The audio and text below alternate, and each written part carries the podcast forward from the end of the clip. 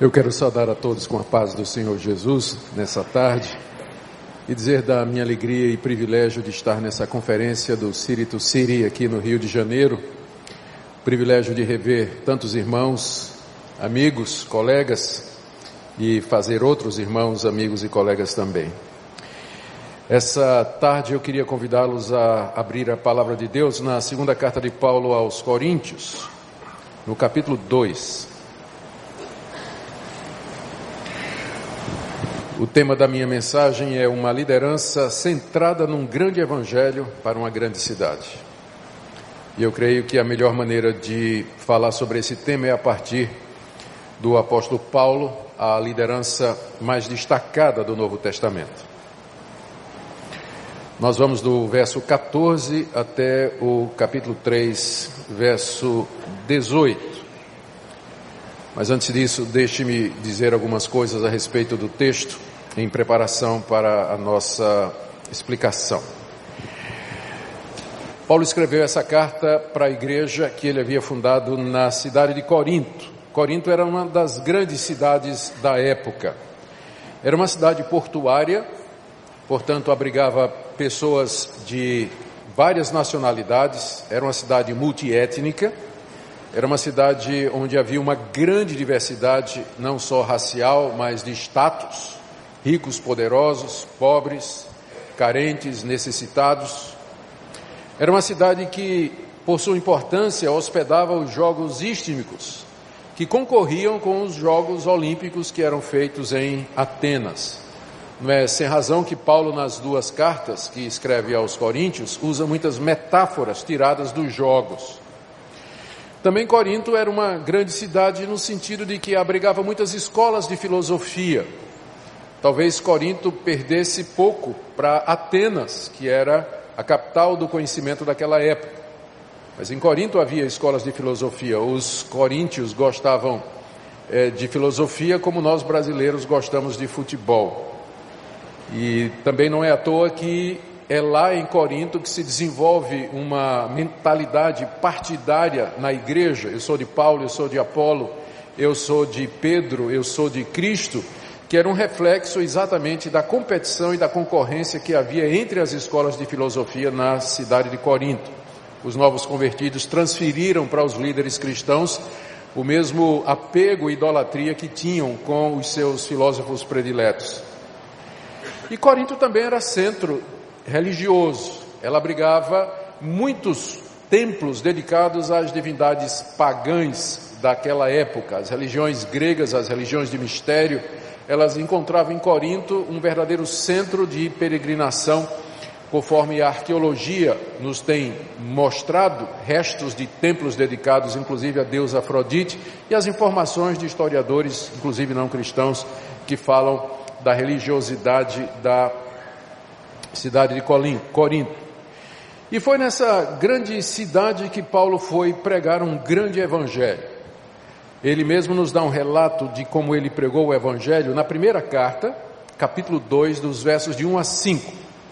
Ele diz que quando chegou em Corinto, ele propôs que ele pregaria somente a Cristo e esse crucificado, e que ele faria isso em temor e tremor na presença de Deus, porque ele queria que a fé dos coríntios se baseasse no poder de Deus e não na habilidade do apóstolo Paulo.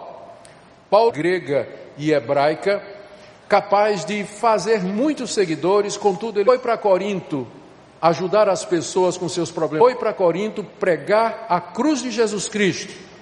É isso que ele, na cruz do Calvário, a justificação que Deus nos concede gratuitamente pela fé nisso, pela sua ação, em quatro grupos, três dos quais certamente eram contra Paulo, porque na hora que se eu sou de Pedro, isso significava dizer eu não sou de Paulo. Mesmo que Paulo tenha sido o fundador da igreja, temos sinais na que nós encontramos na região da Galácia que levou Paulo a escrever a carta aos Gálatas. Esses falsos no alto do Monte Sinai do apóstolo Paulo. Se Paulo era de Deus, por que que o próprio, por que que Paulo sofria tanto? Por que que ele apanhava em um, um enviado seu? Além disso, Paulo negava as grandes tradições de ação na pessoa de Jesus Cristo ele dizia que os sacrifícios feitos no templo já não tinham qualquer valor, uma vez que Cristo é o Cordeiro de Deus que tira o pecado do mundo, de que ele tinha interesses financeiros, que ele estava querendo começar uma nova religião. Os coríntios haviam sido enganados pelo apóstolo Paulo, que pregava um falso evangelho, não tinha autorização, não tinha dominar a autoridade de Paulo com esses ataques pessoais, eles também minavam a autoridade da sua mensagem e apresentavam oposição.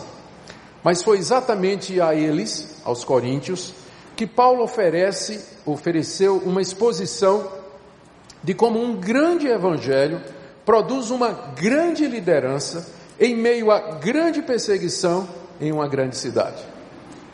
A segunda carta aos Coríntios foi escrita, entre outras coisas, para apresentar uma apologia ao ministério do apóstolo Paulo. Essa é uma das razões, não é a única, mas é talvez a principal razão pela qual o apóstolo Paulo escreve à igreja de Corinto, essa que nós conhecemos como a sua segunda carta. Aqui ele defende o seu ministério das acusações feitas por estes homens. Não é que Paulo era auto-justificante ou, ou, vivia ou, ou, ou, estava tentando se justificar ah, para preservar a sua imagem. É que ele sabia muito bem que a mensagem que ele tinha pregado cairia ou ficaria de pé conforme a sua reputação. Se Paulo fosse desmoralizado, se ele não tivesse resposta para dessas acusações, a mensagem que ele tinha pregado cairia também no descrédito. Porque nós não podemos separar a mensagem do mensageiro. Embora sempre a mensagem é maior do que o mensageiro, mas existe uma ligação entre o mensageiro e a sua mensagem. Se ele cai no descrédito, a sua mensagem também. Por isso, Paulo sente a necessidade de, para preservar o Evangelho, fazer uma apologia do seu ministério. E ele começa a fazer isso aqui no capítulo 2, a partir do verso 14. Ele vai até o capítulo 7 fazendo isso. E é claro, o tempo não vai dar para pegar toda a argumentação de Paulo, mas eu queria focar em pelo menos quatro pontos que ele faz em sua defesa, aqui nessa passagem que eu citei, com o objetivo de mostrar como no meio de uma grande perseguição, numa grande cidade, por ter pregado um grande evangelho, a liderança ela pode se tornar grande. O que seria uma liderança moldada por um grande evangelho? E eu quero tirar quatro lições da defesa que Paulo faz da sua liderança a partir desse texto, na expectativa que o nosso Deus use essa passagem para nos abençoar. A primeira parte da defesa de Paulo está no verso 16 até o verso 18. Queria, perdão, capítulo 2, do verso 14 até o verso 17.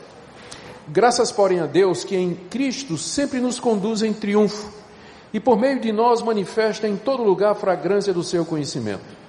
Porque nós somos para com Deus o bom perfume de Cristo, tanto nos que são salvos como nos que se perdem para com estes cheiros de morte para morte, para com aqueles aroma de vida para vida. Quem, porém, é suficiente para estas coisas? Porque nós não estamos, como tantos outros, mercadejando a palavra de Deus. Antes, em Cristo é que falamos na presença de Deus, com sinceridade e da parte do próprio Deus. Por detrás destas palavras de Paulo está a acusação dos judaizantes de que Paulo não podia ser enviado por Deus por conta do alto nível de rejeição que ele experimentava nas sinagogas e em outros locais onde ele anunciava a sua mensagem aos judeus, aos israelitas. A resposta de Paulo é baseada na figura muito conhecida daquela época do triunfo romano. Quando um general, um capitão, um centurião uh, romano chegava ou, ou voltava para sua casa vitorioso, após ter conquistado os seus inimigos, ele era recebido em triunfo na sua cidade. Formava-se uma procissão. E ele entrava coroado de louros, era apupado pela multidão que jogava flores, jogava flores para ele, eh, homenageando a sua vitória.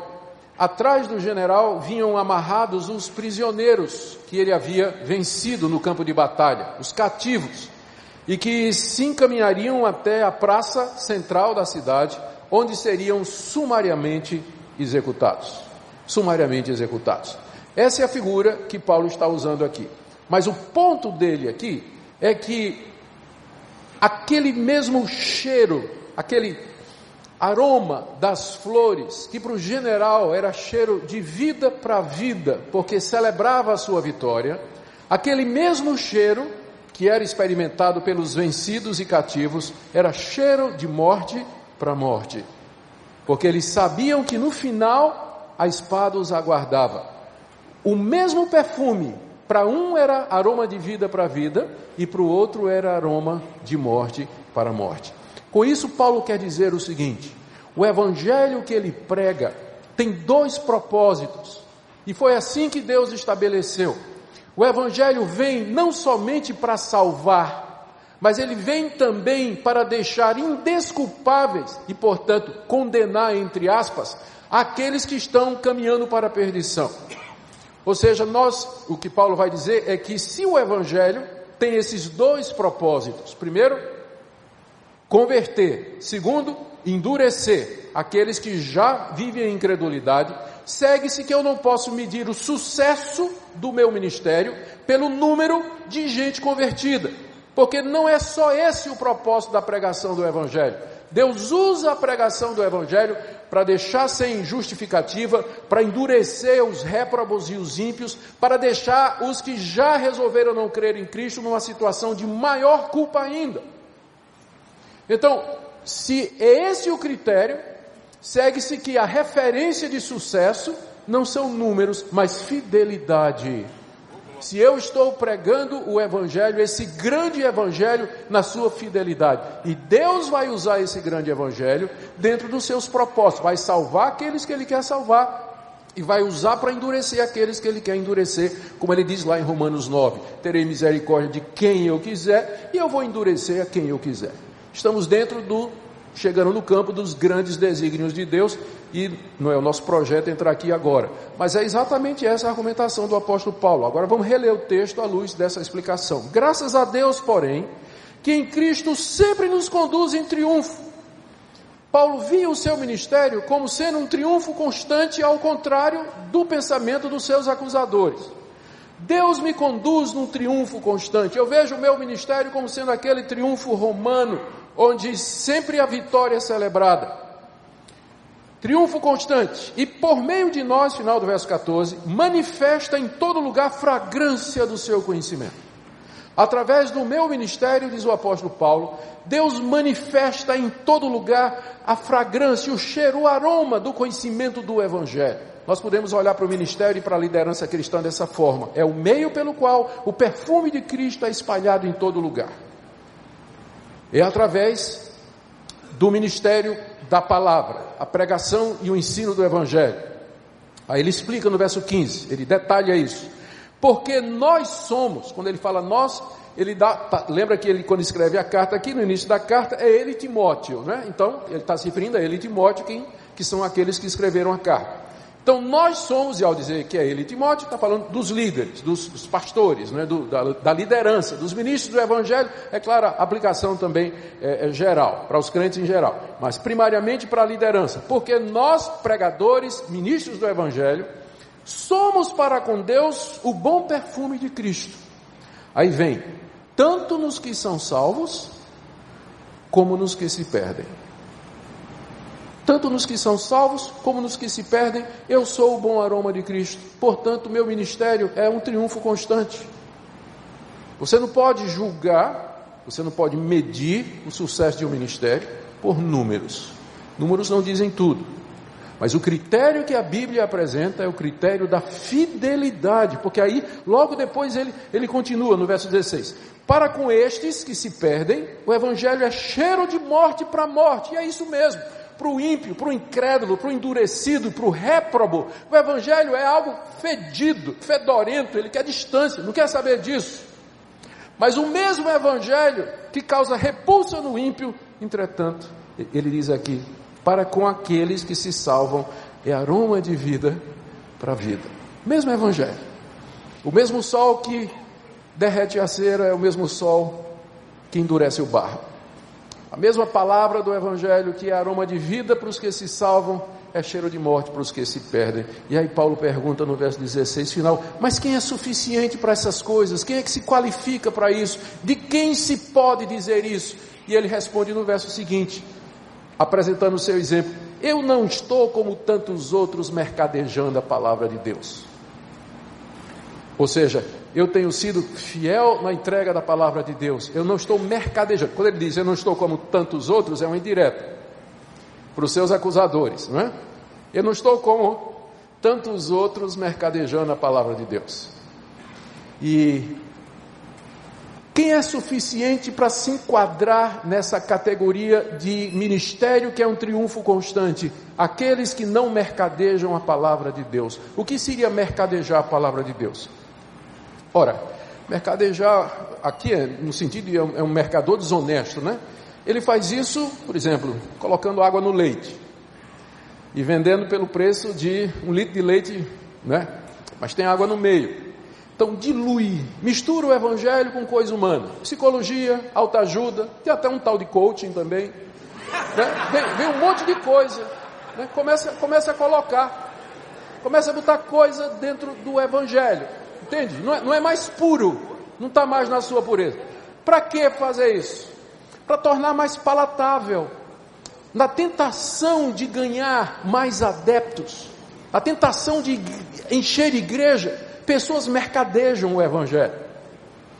Misturam alguma coisa para tirar esse cheiro de vida para a vida, ou cheiro de morte para morte, para alguns, para de alguma forma encher as suas igrejas.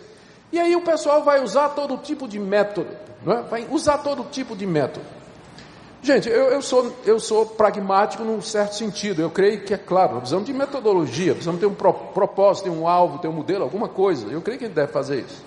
Mas o bom senso ensina que nem todo método é bom. E que a gente precisa ter alguma prudência e sabedoria na hora de escolher métodos. Ah, por exemplo, música. Eu, a Bíblia não define o que é música sacra, não existe um ritmo sacro. Mas eu acho muito complicado no canto congregacional você cantar um pagode, ou então um funk carioca. É, é, paulista, tá, tudo bem, eu estou no Rio. Fica, fica complicado isso, não é que é errado, mas não convém.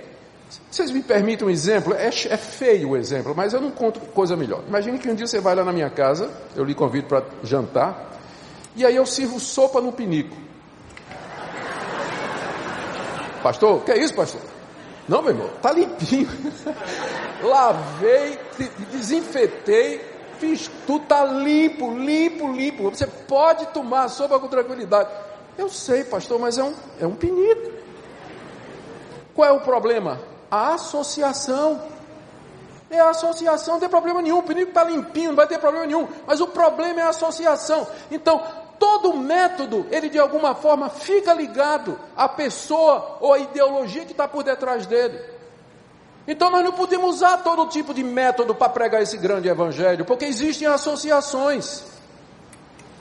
Vamos supor, por exemplo, que nós, no intuito de ajudar as pessoas, e aqui eu, não quero passar nenhum julgamento em ninguém, a gente começa com, uh, começa a trazer para a nossa igreja, vamos dizer, a quinta-feira da, da, da, libertação, ou a terça-feira da unção com óleo, não, tá, tudo bem.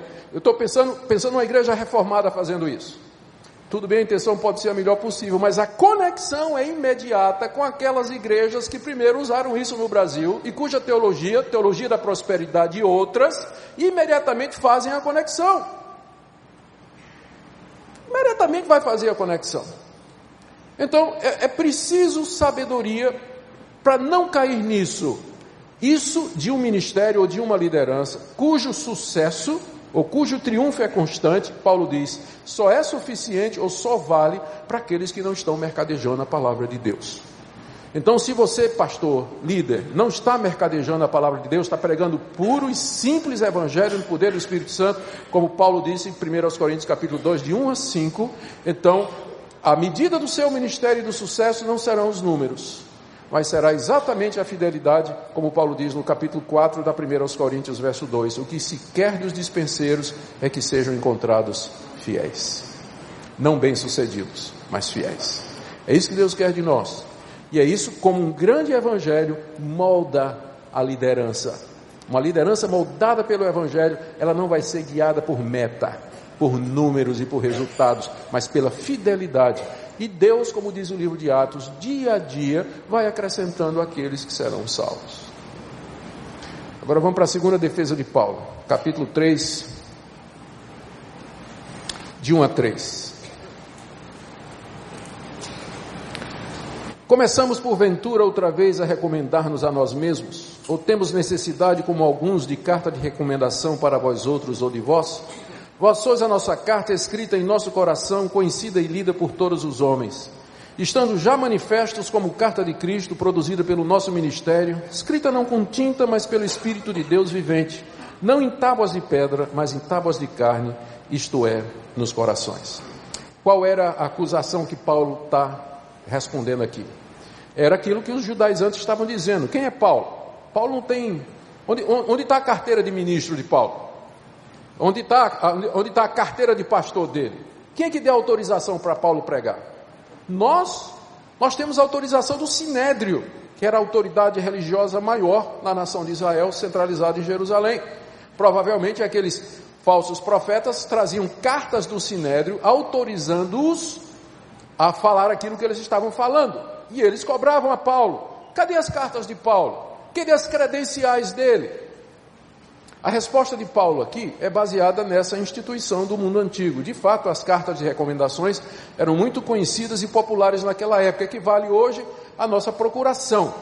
E assim como hoje, naquela época também, uma pessoa portando uma carta de recomendação podia fazer todo tipo de ato civil, financeiro, ah, religioso, em nome da pessoa que o recomendava e que o autorizava. Isso era chamado, na cultura judaica, era chamado de o shaliar. O shaliar era uma pessoa que, com carta de recomendação, agia como se fosse a própria pessoa que o mandava. Então, aqueles homens se apresentavam ali dizendo: Nós representamos a própria autoridade central de Israel. Temos autorização, mas se Paulo? Cadê a carta de autorização de Paulo? A resposta de Paulo é que ele tem uma carta de autorização que é superior àquela carta que os seus adversários estavam trazendo. Ele começa o versículo, primeiro esclarecendo, verso 1: Começamos porventura outra vez a nos recomendar a nós mesmos, porque ele tinha acabado de dizer que ele não estava mercadejando a palavra de Deus, em contraste com os seus adversários. Aí alguém poderia dizer: Paulo, você já está se elogiando. Aí ele diz: será, será que eu estou me recomendando? Aliás, aí ele continua: será que eu preciso, eu tenho necessidade, como alguns, né? Como alguns de carta de recomendação? Será que eu preciso de carta de recomendação para vocês, como estes aí precisam? E ele diz porque ele não precisa. Verso 2: Vós sois a nossa carta, escrita em nosso coração, conhecida e lida por todos os homens, estando já manifestos como carta de Cristo produzida pelo nosso ministério. Eu tenho uma carta de recomendação maior, diz o apóstolo Paulo que são vocês. Vocês são a minha carta de recomendação. Primeiro, essa carta é maior do que aquela dos meus adversários, porque aquela foi escrita em tinta ou com tinta, em papel, enquanto que vocês são resultado da obra do Espírito Santo no coração de vocês. Portanto, a minha carta é superior, tanto quanto a ação do Espírito é superior à ação de uma caneta de tinta e papel. Segundo, verso 2: Vocês já são conhecidos e lidos por todos os homens. O que aconteceu em Corinto foi notório, diz o apóstolo Paulo. Essa carta que são vocês já foi lida e é conhecida por todos. Irmãos, e de fato, quando a gente pensa no que eram os coríntios, a gente pode entender a força da argumentação de Paulo. Abra aí na primeira carta, capítulo 6, onde a gente tem um recorte do, do que eram os coríntios antes desse grande evangelho ser pregado na cidade. Vamos ler a partir do verso 9, 1 Coríntios, capítulo 6, verso 9. Ou não sabeis que os injustos não herdarão o reino de Deus? Não vos enganeis, nem impuros, nem idólatras, nem adúlteros, nem afeminados, nem sodomitas, nem ladrões, nem avarentos, nem bêbados, nem maldizentes, nem roubadores herdarão o reino de Deus. Aí vem, tais fostes alguns de vós, mas vós vos lavastes, mas fostes santificados, mas fostes justificados em nome do Senhor Jesus Cristo e no Espírito do nosso Deus. Que coisa extraordinária! Olha quem eram os coríntios quando Paulo chegou lá pregando o grande evangelho. Olha a lista. Na lista, a lista começa com impuros, uma palavra muito ampla, que mas que se refere à impureza sexual. Idólatras, eu já mencionei que Corinto era conhecida pela quantidade de templos pagãos, em homenagem a tudo quanto era de deuses daquela época. Adúlteros, o adultério era, era tolerado na sociedade é, greco-romana, era muito comum um homem casado ter duas, três amantes com o conhecimento da sua própria esposa, adultério era muito comum.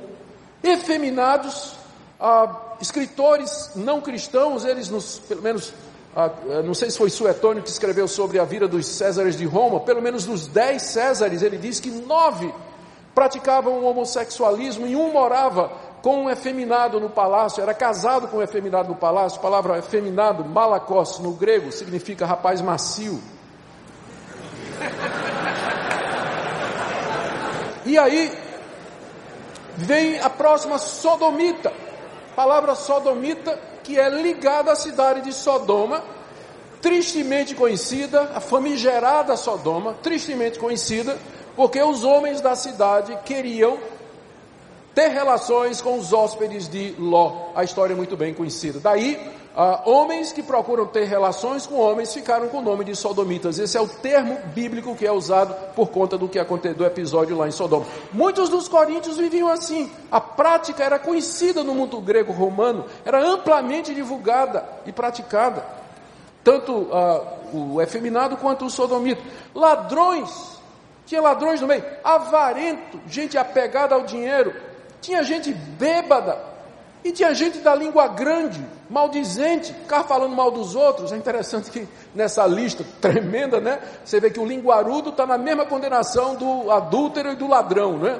A gente disciplina a gente porque faz adultério, mas aquela mulher da língua grande que percorre o céu e a terra dentro da igreja nunca é disciplinada. Nunca é disciplinada. Mas está na mesma lista. Paulo diz que esse pessoal não herdará o reino de Deus, e em seguida ele diz: Tais fostes algum de vós. Agora vocês entendem o peso do que Paulo está dizendo aqui. Vocês são a minha carta de recomendação. Olha quem vocês eram.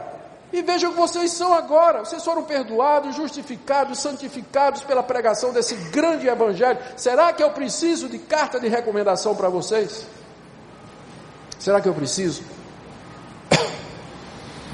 E aqui, queridos, nós aprendemos uma coisa importante: como um grande evangelho, ele influencia a liderança. Eu, eu não estou aqui fazendo pouco de cartas de recomendação, de decisões conciliares, de documentos oficiais e de autorizações. Eu creio que essas coisas, por conta da institucionalização da igreja, elas são necessárias. Mas não é isso que vai dar autoridade a você, pastor. Você pode ter um PhD, DDD, TNT, ODD, tudo quanto é de título. Você pode ser autorizado convenção, por presbitério, o que for, mas não é isso que vai dar autoridade ao seu ministério. A realidade inegável do seu ministério serão as vidas transformadas pelo grande evangelho que você prega com fidelidade. É isso que vai autorizar a sua liderança. É isso que vai lhe dar credibilidade. É isso que vai lhe dar credibilidade.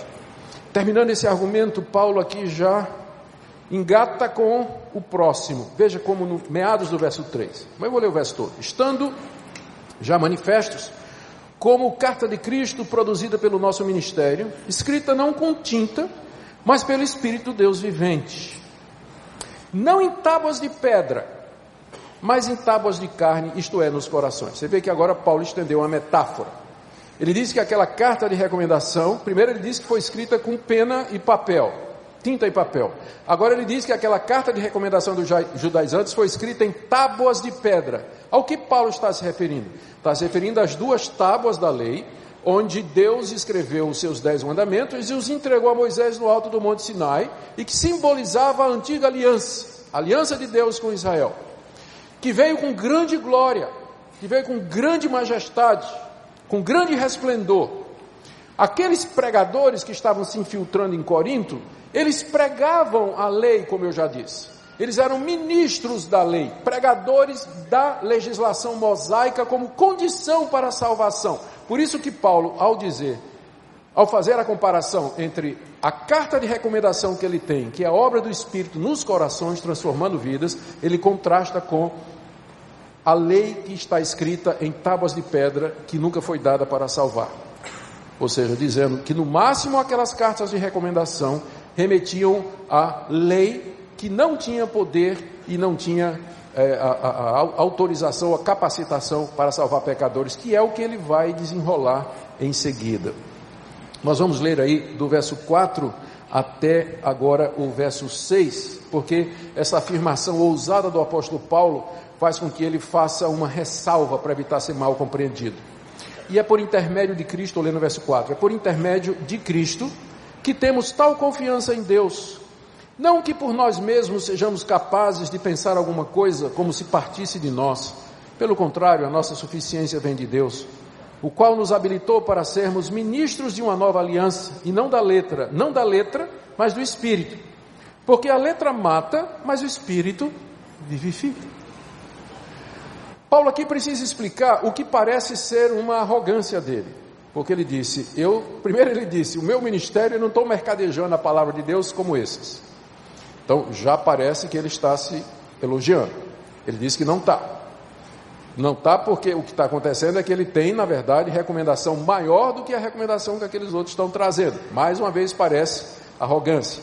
Então ele diz, no verso 4, que essa confiança que ele tem, essa ousadia que ele tem para dizer essas coisas, ele diz que é por intermédio de Cristo em Deus que ele tem essa confiança. Ou seja, não é por nada dele, ele, ele sabe que por si só ele não tem condições nenhuma, ele sabe que não é suficiente para essas coisas por ele mesmo.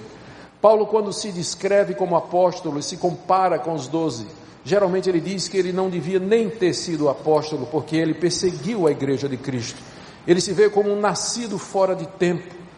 Ele vê como alguém que foi tirado das trevas pela graça de Deus e somente pela misericórdia de Deus é que ele estava no ministério. Ele sempre se refere ao seu chamado e ao seu ministério como sendo graça. É o mesmo termo que ele usa para a salvação dele. Da mesma forma que ele foi salvo pela graça, ele sabia que era pela graça que ele estava no ministério. Então ele ressalta isso quando ele diz que essa confiança que ele aparenta ter, que ele mostra ter, na verdade, ele tem por intermédio de Cristo, por causa da Cristo, daquilo que Cristo fez na cruz por conta da sua ressurreição e do seu chamado vencedor.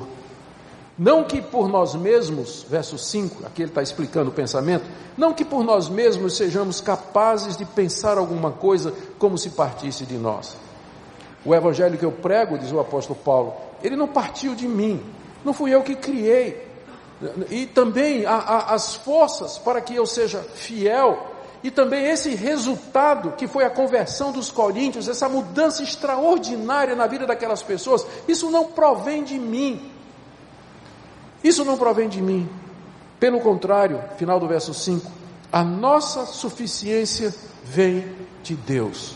Ele já tinha perguntado no capítulo 2, no final do verso 16, quem é suficiente para essas coisas? E aqui ele diz: a nossa suficiência vem de Deus. É Deus que nos torna capazes e, portanto, suficientes, suficientemente hábeis, suficientemente vivos, suficientemente habilitados para exercer esse ministério. Essa suficiência para o ministério, ela vem da parte de Deus, não vem da minha, da minha parte, diz o apóstolo Paulo. E aí ele já retoma o assunto e expande, engatando para a sua terceira defesa. Verso 6: o qual Deus nos habilitou para sermos ministro de uma nova aliança.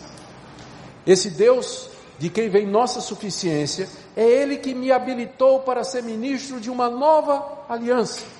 Ao falar nova aliança, Paulo está fazendo um contraste com a aliança de Deus com Israel no Sinai, baseada na lei, na legislação mosaica, simbolizada nas duas tábuas de pedra, no templo, no sacerdócio levítico e todas as demais recomendações previstas naquela legislação.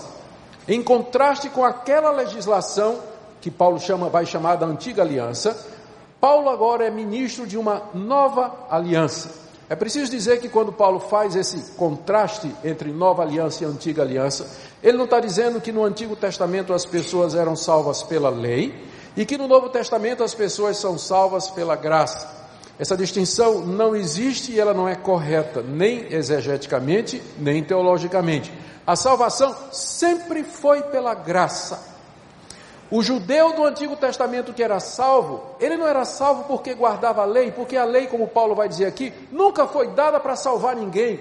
A lei não foi dada para salvar ninguém, ao contrário, a lei foi dada para encerrar o pecador na sua culpa e torná-lo imputável diante de Deus pelos seus pecados. A lei não salva. Entretanto, o judeu que olhava para o que a lei dizia, a lei dizia: se você pecar, você traz um animal para fazer propiciação pelo seu pecado. E o sangue daquele animal derramado fará pagamento pelos seus pecados e o Senhor o perdoará. O judeu era salvo pela fé no sacrifício de animal que era feito no tabernáculo e depois no templo. Ele sabia que era salvo pela graça e pela misericórdia de Deus, porque a própria lei já trazia essa provisão de graça e de misericórdia. Foi assim que Davi foi salvo, foi assim que os profetas todos foram salvos, era assim que os piedosos que nos falam no livro de Salmos, eles todos eles, eles manifestam essa dependência da graça de Deus. Então, quando Paulo diz nova aliança, não quer dizer que nessa nova salvação é pela graça e na antiga era pela lei. Não, sempre foi pela graça. A lei previa a graça através do sistema de sacrifício, do sistema sacerdotal e levítico. Só que tudo aquilo era simbólico, aquilo era típico do, da obra de Cristo na cruz do Calvário e da sua ressurreição. Então, uma vez que Cristo veio, toda aquela legislação, ela encontra o seu cumprimento na pessoa de Jesus Cristo. E, portanto, aquela aliança, por assim dizer, ela se renova, ela é nova agora. Ela é mais simples, ela é mais poderosa, ela é mais gloriosa. Paulo vai explicar tudo isso em seguida. Mas eu precisei fazer essa introdução porque o texto que nós temos mais adiante ele é bastante complicado. E ele começa a explicação, dizendo aí no verso 6: Deus nos habilitou para sermos ministros de uma nova aliança. Com isso, ele está dizendo que os pregadores que o acusavam eram ministros da velha aliança. Paulo é ministro da nova. E essa nova aliança, Paulo diz, não é da letra, ou seja, não é baseada no ensino de que você tem que guardar o que a lei manda para ser salvo, mas é o ministério do Espírito. Espírito aqui não é com E minúsculo, como está na Almeida atualizada, mas é com E maiúsculo. É o Espírito Santo de Deus, provavelmente a NVI já fez essa tradução a nova versão atualizada, a nova Almeida também, eu espero que já tenha corrigido também. Não é espírito com E minúsculo, mas é espírito com E maiúsculo. O contraste é entre a lei, o ministério da lei e o ministério do Espírito Santo, como vai ficar claro em seguida, quando ele diz assim: porque a letra mata. A letra da lei mata. A antiga aliança, a, a, a lei que foi dada, ela não foi dada para salvar. Não terás outros deuses diante de mim, não farás para ti mais de escultura, não tomarás nome do Senhor teu Deus em vão, trabalha seis dias, descansa um, honra teu pai e tua mãe, não mente, não rouba, não cobiça a mulher de ninguém, não diz mentira. Quem pode ser salvo? Se essa é a condição.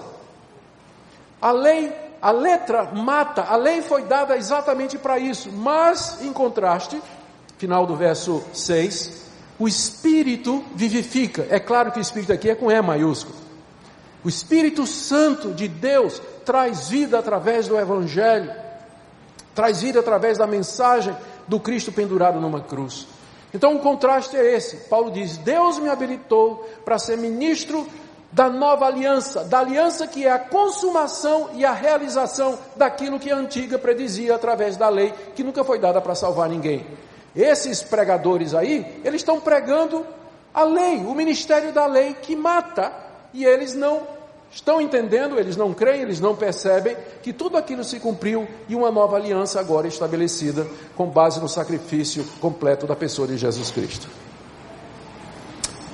Eu não posso ir para frente sem dar uma palavrinha sobre o final do verso 6. A letra mata, mas o espírito vivifica. Talvez é um dos versículos que mais sofre na mão dos intérpretes. Você já deve ter ouvido. Você está estudando demais. É muita doutrina. A letra mata, irmão. Está lendo muito livro de teologia. A letra mata. Vamos orar, vamos jejuar, vamos né, ter vigília de oração, buscar a Deus. E deixa esses livros de teologia de lado aí, meu irmão. Se ficar assistindo esses cabas na internet aí, fazendo pregação expositiva, a, doutrina, a letra mata, irmão. Já ouviram isso? Irmão, tem pastor que até tira culto de doutrina da igreja para botar culto de outra coisa. Quando a Bíblia fala de pastor, lá dos dons do Espírito, lá em Efésios capítulo 4, diz assim: que Deus deu à igreja apóstolos, profetas, evangelistas, pastores e mestres. Você percebe que é uma diferença.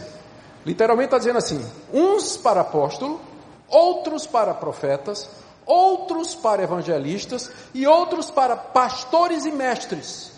Então, poderia ser traduzido assim: pastores que também são mestres. Como é que alguém pastoreia a igreja? Ele tem que ser mestre para ensinar a igreja. Ele pastoreia a igreja pela palavra, ensinando a palavra de Deus ao seu povo. Por isso que é pastor mestre. Quando o pastor tira a doutrina da sua igreja, ou ele não tem nenhuma, ou ele não sabe ensinar. E aí ele inventa culto de tudo quanto é tipo. Quando ele acaba com o ensino na igreja. Quando na verdade o pastor é chamado para ser pastor mestre, ele tem que ensinar. Ele não pode estar dizendo assim, meu irmão, letra mata, doutrina mata, não vamos, irmão, vamos tirar, vamos tirar aqui, não vamos ter mais escola dominical, e diz assim, você é lindo, e todo esse tipo de coisa aí, que eu já vi em igreja acontecer isso. Não. A letra mata, mas o Espírito vivifica, é, uma contra, é um contraste entre o Antigo Testamento, o ministério da lei mosaica, e o ministério da nova aliança pela pregação do Evangelho. Por favor, jogue fora aquele seu sermão em que você interpretou errado essa passagem. Ensinou errado para a sua igreja. Bom, a partir do verso 7 até o verso 11, Paulo faz um contraste entre esse ministério da nova aliança, que é o ministério do Espírito e da vida, com o ministério da antiga aliança, ministério da morte, da lei e da letra. O alvo dele é mostrar aos coríntios a falácia da argumentação daqueles judaizantes que estavam dizendo que o ministério deles era superior à mensagem que Paulo estava pregando. O contraste vai em, em dois ou três pontos. O primeiro ponto está aí no verso, vamos ler do verso 7 até o verso 11. Se o ministério da morte, gravado com letras em pedra, se revestiu de glória, a ponto dos filhos de Israel não poderem fitar a face de Moisés por causa da glória do seu rosto, ainda que desvanecente, como não será de maior glória o ministério do Espírito? Porque se o ministério da condenação foi glória, em muito maior proporção será glorioso o ministério da justiça. Porquanto, na verdade, o que foi outrora glorificado nesse respeito já não resplandece diante da atual sobreexcelente glória. Porque se o que se desvanecia teve sua glória, muito mais glória tem o que é permanente. Queridos, o pano de fundo desse contraste aqui é o episódio que está registrado em Êxodo, capítulo 34 de quando Moisés desce do monte após 40 dias na presença de Deus, carregando as duas tábuas da lei. O rosto de Moisés brilhava com a glória de Deus e encandecia o povo de Israel. O povo de Israel não podia olhar para o rosto de Moisés. É como nós dirigindo, de repente tem um cara de farol alto na frente da gente, não é? A gente fica, a gente não consegue ver. Assim era o rosto de Moisés. E para que o povo de Israel pudesse ver, Moisés coloca um véu. Só que Paulo vai pegar um detalhe aqui que não aparece lá no Antigo Testamento, mas isso é coisa de exegese de apóstolo, não é? Quando eu digo apóstolo, me refiro aos que já morreram. Tá? Os que já morreram. Então, nessa. né? Paulo percebe lá na história de Êxodo, no relato, uma coisa que ah, não, não, não escapa a olho nu nosso é que aquele brilho no rosto de Moisés, ele ia todo dia diminuindo um pouquinho. Então encandecia, mas todo dia o brilho diminuía. Veja o que é que Paulo faz com isso. Olha a comparação. Verso, primeiro, verso 7. Ele diz: se o ministério da morte, está se referindo à antiga aliança, pregação dos judaizantes, tem que guardar a lei, ele chama de ministério da morte, porque é morte. Você tentar salvar pela lei é morte. Se o ministério da morte, gravado com letras em pedras, se revestiu de glória, a ponto de os filhos de Israel não poderem fitar a face de Moisés por causa da glória do seu rosto, aí ele coloca, ainda que desvanecente. Né? Tá, então, não está lá no Antigo Testamento, mas Paulo está dizendo, todo dia aquela glória diminuía um pouquinho. Todo dia o brilho diminuía. E aquilo era um sinal. Paulo aqui vê algo escatológico aqui. Ele interpreta escatologicamente. Isso era um sinal de que a glória da antiga aliança estava passando. Que ela diminuía e que ela ia dar lugar a um outro ministério cuja glória era permanente e superior, a ponto de ofuscar completamente a glória da antiga aliança. Ora, se o ministério da antiga aliança, que veio em glória, a ponto de cobrir o rosto de Moisés por causa do brilho, ainda que esse brilho diminuía. Se isso teve glória, pergunta ele no verso 8, como não será de maior glória o ministério do Espírito Santo?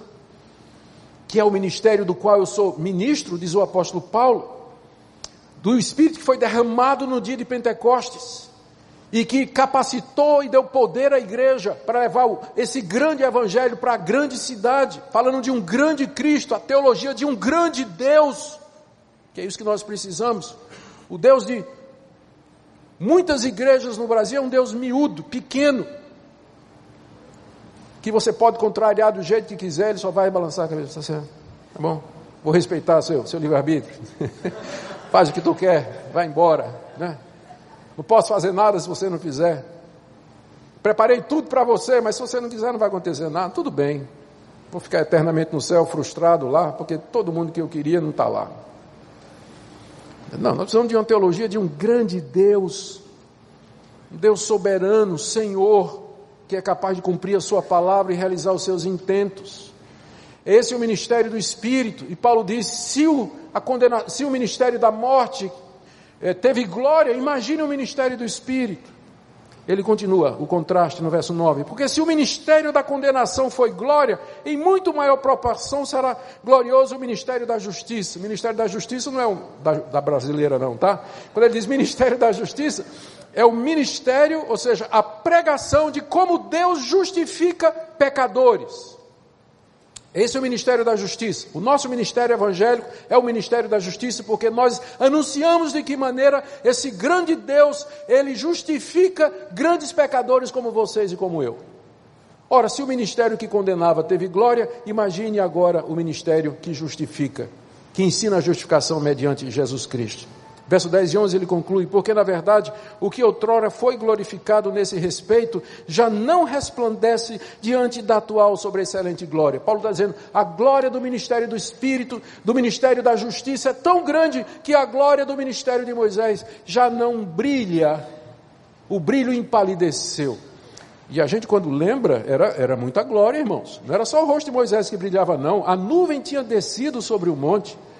O topo do monte ardia em chamas, havia um forte clamor, clangor de trombetas, o povo não podia nem tocar no fogo, no, no, no, na base do monte, porque seria apedrejado, os animais também. Muita glória, muita glória. Paulo está dizendo: isso aí é nada comparado com a glória do ministério da justificação, o ministério do Espírito, o ministério do Evangelho. É essa consciência que um grande evangelho vai fazer na nossa liderança. Eu vou chegar na conclusão daqui a pouco. Portanto, ele diz no verso 11: Se o que se desvanecia teve a sua glória, muito mais glória tem o que é permanente. Com isso, Paulo está. O contraste aqui é o seguinte: que o ministério da antiga aliança ele era provisório. Mas agora o ministério do Espírito, o ministério do Evangelho, o ministério da justificação pela fé, ele é permanente, ou seja, Deus não tem mais um plano, não existe mais uma nova etapa na história da salvação. Nós já entramos nos últimos tempos, no final dos tempos. Todos os atos de Deus para a realização da nossa salvação já foram feitos. Isso aqui, o ministério do Evangelho, ele é permanente. Não tem Deus não tem mais um plano ou uma nova revelação no futuro para dizer de que maneira a gente vai ser salvo. Ao dizer isso aqui, Paulo diz, percebe-se que Paulo já considera que o Evangelho já estava suficientemente definido na sua época para não acomodar mais novas revelações ou gente chegando e dizendo: Deus me disse que ele tem uma maneira diferente para salvar as pessoas. Ao dizer que esse aqui já é o definitivo e glorioso, Paulo então já indica a sua consciência de que a, o evangelho já tinha sido dado de uma vez por todas ao seu povo e que ele já tinha os seus limites nitidamente traçados. Porque se não fosse assim, como definir um falso profeta no período do Novo Testamento? A não ser que os limites do que é o Evangelho já estivessem sido definidos. Então ele diz: Isso aqui é permanente. Se o que era provisório tinha glória, imagine a glória agora daquilo que é permanente. E aí, irmãos, caminhando para o fim, sim, com isso, a gente, é, a, a implicação disso aqui para nós é a consciência de que nós temos, o privilégio que nós temos dessa liderança centrada nesse grande evangelho, de anunciarmos aquilo que é o plano, o ponto e a parte final do evangelho de Deus em toda a sua glória. Que privilégio para nós. Então, a pessoa cujo ministério é centralizado no grande evangelho, ele vive uma atitude de gratidão, uma atitude de submissão a Deus, pelo grande privilégio de ter sido chamado para pregar. Deixe-me correr para o final, que meu horário já está praticamente no fim. Do verso 12 a 18, Paulo volta a explicar por que é que os judeus agora, à luz de tudo isso que ele diz, por que é que os judeus não acreditam nisso? Por que é que os judeus não viram a glória desvanecente? Por que, é que eles não perceberam a chegada da nova aliança? Por quê? Resposta, verso 12. Tendo, pois, tal esperança, servimos-nos de muita ousadia no falar. E não somos como Moisés, que punha véu sobre a face, para que os filhos de Israel não atentassem na terminação do que se desvanecia. Mas os sentidos deles se embotaram, pois até o dia de hoje, quando fazem a leitura da antiga aliança, o mesmo véu permanece, não lhes sendo revelado que em Cristo é removido. Mas até hoje, quando é lido Moisés, o véu está posto sobre o coração deles. Quando, porém, algum deles se converte ao Senhor, o véu lhe é retirado. Ora, o Senhor é o Espírito, e onde está o Espírito do Senhor, aí a liberdade. E todos nós, com o rosto desvendado, contemplando como por espelho a glória do Senhor, somos transformados de glória em glória na Sua própria imagem, como pelo Senhor, o Espírito. Queridos, como eu disse, Paulo aqui está respondendo à questão: por que é que o teu próprio povo não crê na tua mensagem? E a metáfora que ele vai usar aqui como base é essa que ele já começou a usar na sessão anterior, que é a descida de Moisés do monte, com o rosto resplandecente, carecendo então um véu para que o povo de Israel pudesse fitar o seu rosto. Paulo vê nesse véu um significado mais além, que é a explicação que ele vai dizer aqui. No verso 12, ele começa, como ele fez nas outras sessões, pedindo desculpas por parecer ousado. Tendo, pois, tal esperança, a esperança aqui é a certeza de que o ministério do Espírito é glorioso e cuja glória é superior à antiga aliança. Eu me sirvo de muita ousadia no falar, e é mesmo, o que ele vai dizer aqui é muito ousado. Ele vai dizer que o ministério dele é maior do que o de Moisés. Ó, oh, verso 13. Não somos como Moisés, que punha véu sobre a face, para que os filhos de Israel não atentassem na terminação do que se desvanecia. eu, eu não sou como Moisés. Moisés tinha que botar um véu na cara, porque a glória do ministério dele estava diminuindo todo dia. Mas o meu ministério, a glória do meu ministério, ela é permanente. Por isso que eu não preciso botar um véu como Moisés precisava. Porque eu sou ministro desse grande evangelho, desse grande Deus. E o Evangelho, como eu disse, é a etapa final dos atos salvadores de Deus na história, não tem mais nenhum outro. Esperamos a vinda do Senhor Jesus para consumar aquilo que já foi realizado por Ele na primeira vinda. E por isso eu não preciso de véu. Por quê? Porque a glória do ministério evangélico não é desvanecente, na verdade, ao contrário, Paulo está dizendo, ele vai crescendo de glória em glória. Aí, olha só o que Paulo faz aqui. Ele, ele pega esse conceito agora e estende para a sua própria situação diante da acusação dos inimigos. 14. Mas os sentidos deles se embotaram. Deles aqui é dos judeus. E agora já não é tanto o judeu lá daquela época, mas eles, os judeus a quem Paulo pregava. Os sentidos dos judeus se embotaram.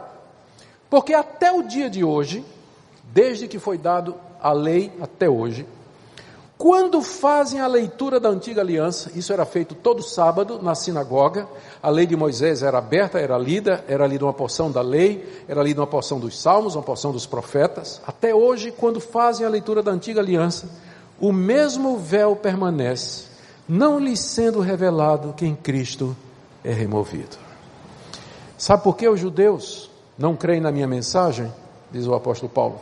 Porque aquele mesmo véu que Moisés usava na antiga aliança, que impedia que eles vissem a terminação da glória da antiga aliança, transferiu-se agora para o coração deles. O véu está no coração deles, por isso que eles leem, leem, fazem a leitura da antiga aliança, todos os sábados na sinagoga, eles leem Moisés, leem o que Moisés escreveu e eles não enxergam nada, eles não percebem nada, eles não entendem absolutamente nada.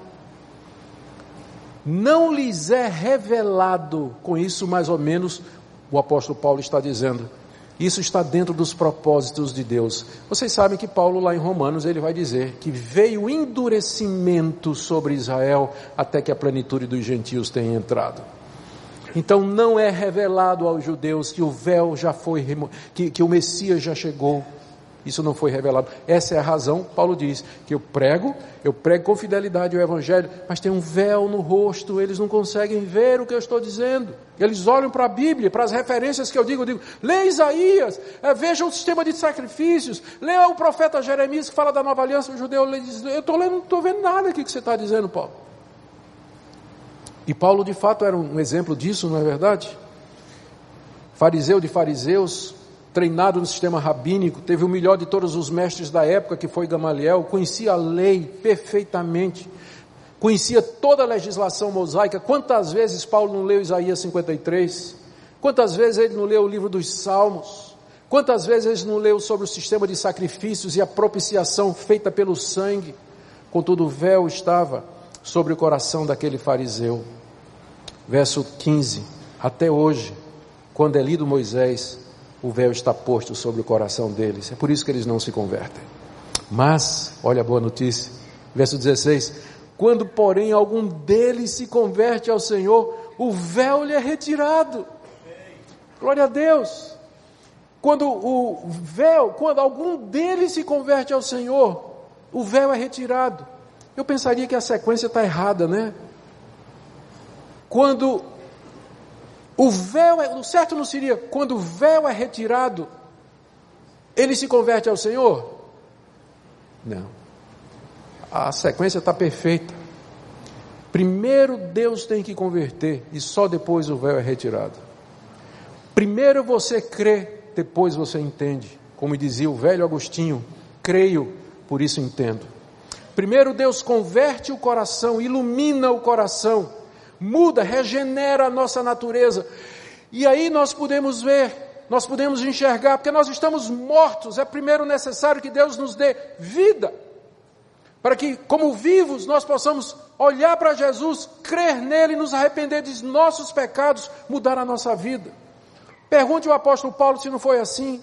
Aquele judeu conhecedor do Antigo Testamento, absolutamente convencido de que o cristianismo era uma praga que precisava ser exterminada, a caminho de Damasco para prender os cristãos e encerrá-los na prisão, quando Cristo, com o brilho da sua glória, interessante que lá o relato diz que o brilho era maior do que o brilho do sol, a glória da nova aliança, Cristo aparece com toda a sua glória, não respeita o livre-arbítrio de Paulo, o fariseu estava decidido, já tinha tomado uma decisão, mas não respeita, vai embora, derruba Paulo, entra com tudo na, na vida de Paulo.